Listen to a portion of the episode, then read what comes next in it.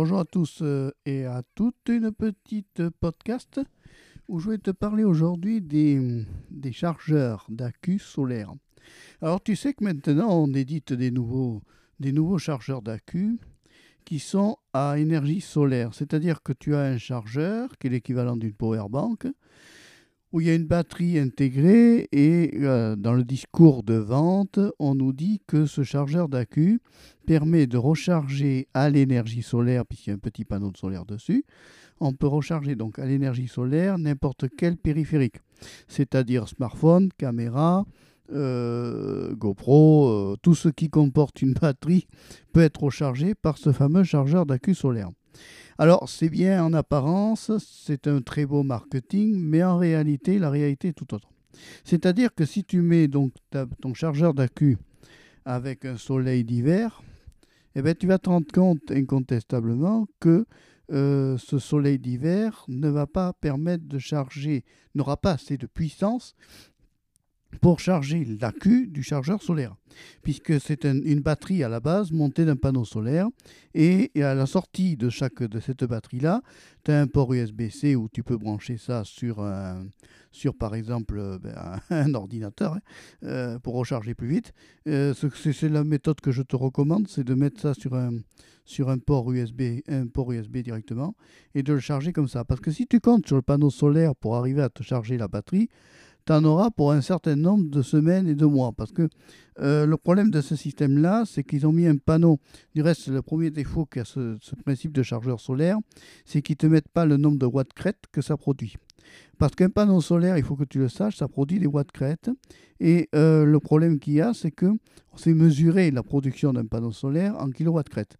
Et le problème qu'il y a dans ce cas-là, c'est que quand tu as un panneau solaire euh, dont tu n'as pas, si tu veux, la, la comment dire la je sais plus. Quand tu n'as pas la valeur, mais tu sais pas combien tu charges. Alors, euh, logiquement, tu vas me dire, s'il y a un panneau solaire sur une batterie, c'est censé charger la batterie Oui et non. Parce que je me rends compte que euh, même en chargeant la batterie de rechargement, qui est une SAF Power de marque, euh, Speed Power Bank de marque, et bien concrètement, il faut beaucoup de temps, plusieurs jours presque, euh, voire une semaine, tu n'obtiens pas plus une barre. Donc ça dépend du soleil que tu as. ça recharge très bien par contre les périphériques parallèles. Hein ça marche, ouais, mon truc, oui, ça a l'air. ça, enregistre très bien les, périphériques parallèles, ça, il n'y a aucun souci. Par contre, le grand problème de ce système-là, c'est séduisant, si tu veux, pour la vente.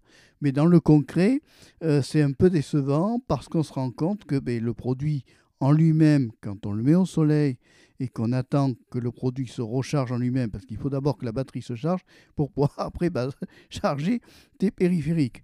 Et on se rend compte que si ça prend un temps infini à charger en solaire, et que des fois au bout d'une journée, tu n'as pas gagné une barre de chargement. Donc, euh, même, même, même en le branchant, ce type de produit-là, la powerbank sur un port USB type C, même sur une prise de courant normale avec un adaptateur, un adaptateur qui fait quand même 5 watts de production, et eh bien tu vois, ça met quand même du temps pour charger. Donc il ne faut pas se laisser aussi trop, euh, euh, embobiner par tous ces produits solaires qu'on présente, notamment quand il y a des trop petits panneaux. Euh, les petits panneaux ne vont pas produire beaucoup, donc euh, il faut vraiment un grand soleil pour que ça produise.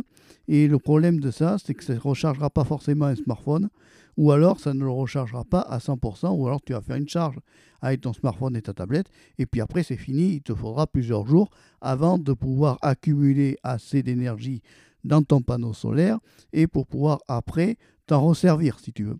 C'est un peu, si tu veux, c'est un double truc. Il y a un côté marketing qui est très bien fait, où on nous présente ça très bien avec des, performances extraordinaires. Et quand on va sur la réalité, eh bien, des fois on est un peu déçu. Euh, c'est pas une déception totale, parce que ça, peut quand même se recharger à l'électricité normale. Mais à la, euh, à la base, quand quelqu'un prend un chargeur solaire euh, à batterie, c'est pour justement ne pas utiliser l'énergie du courant électrique de 120 et pouvoir bénéficier que le soleil produise l'électricité pour recharger la batterie. Et eh bien finalement, c'est pas si réjouissant que ça et ça peut amener à beaucoup de déceptions à certains qui peuvent s'imaginer des monts et merveilles et que malheureusement, ben, ce n'est pas le cas. Alors pense-y, hein, euh, si, tu, vois toutes ces, toutes offres extraordinaires, à, ne pas te laisser quand même trop avoir par là-dessus, par le système, parce que euh, tu pourrais être déçu. Voilà. Après, s'il existe plusieurs systèmes de petits panneaux solaires, 4 à 5 à 6 panneaux solaires, voire des fois 8 panneaux solaires qui se déplient, tu sais, en genre accordéon, euh, là, ça serait un peu plus puissant, ça devrait pouvoir, à mon avis, mieux recharger une batterie qu'un seul panneau solaire sur une batterie. Euh, il existe même des panneaux solaires, si tu veux, qui chargent sur du 220. Alors, tu peux, c'est un truc à y penser, mais bon, concrètement, euh, tous ces produits-là ne sont pas encore totalement aussi au point qu'un système solaire de chargement classique où quand tu as 18 à 20 panneaux, alors là, évidemment, tu charges. Voilà, si tu veux, c'est ce qu'il faut se dire. C'est que plus le panneau est petit, moins il va produire d'électricité. Plus le panneau sera grand et plus le panneau sera conséquent, plus tu vas produire d'électricité, donc plus tu pourras compenser ta perte électrique, recharger ta batterie. Alors ça, c'est des choses à penser régulièrement, hein, à ne pas oublier, parce que ça, peut vraiment être handicapant quand tu n'as pas, quand tu n'y penses pas. D'accord? Voilà. Alors je fais juste ce podcast pour que tu en sois informé, parce qu'il y a quand même un gros marketing par derrière euh, commercial, incontestablement, où il y a énormément de publicité avec, où on nous promet des monstres des merveilles avec, les chargeurs d'accu pour smartphone. Et concrètement, si tu mets, même que tu mettrais ton panneau solaire du chargeur d'accu euh, au soleil, que tu mettrais ton panneau, ton, ton smartphone, alors peut-être que là tu chargerais plus, mais quand même je trouve que la, performance en chargement est quand même bien inférieure à, autre chose. Quoi. Tu branches ça sur le courant électrique, ça va beaucoup plus vite. Voilà, alors si tu comptais acheter un panneau solaire pour faire des économies euh, pour charger ton smartphone, oui et non. Voilà. Je pense qu'en plein mois d'août, tu dois avoir quand même des meilleures performances. Mais en dehors des mois les plus chauds de l'été, c'est-à-dire août, juillet, euh, et des fois mai-juin, des fois quand tu as des canicules. Euh, en dehors de ces périodes-là, ben, ma foi, tu risques d'avoir des petites déceptions. C'est juste mon petit ressenti que je voulais te faire. Voilà, j'espère que tu as, apprécié ma petite analyse.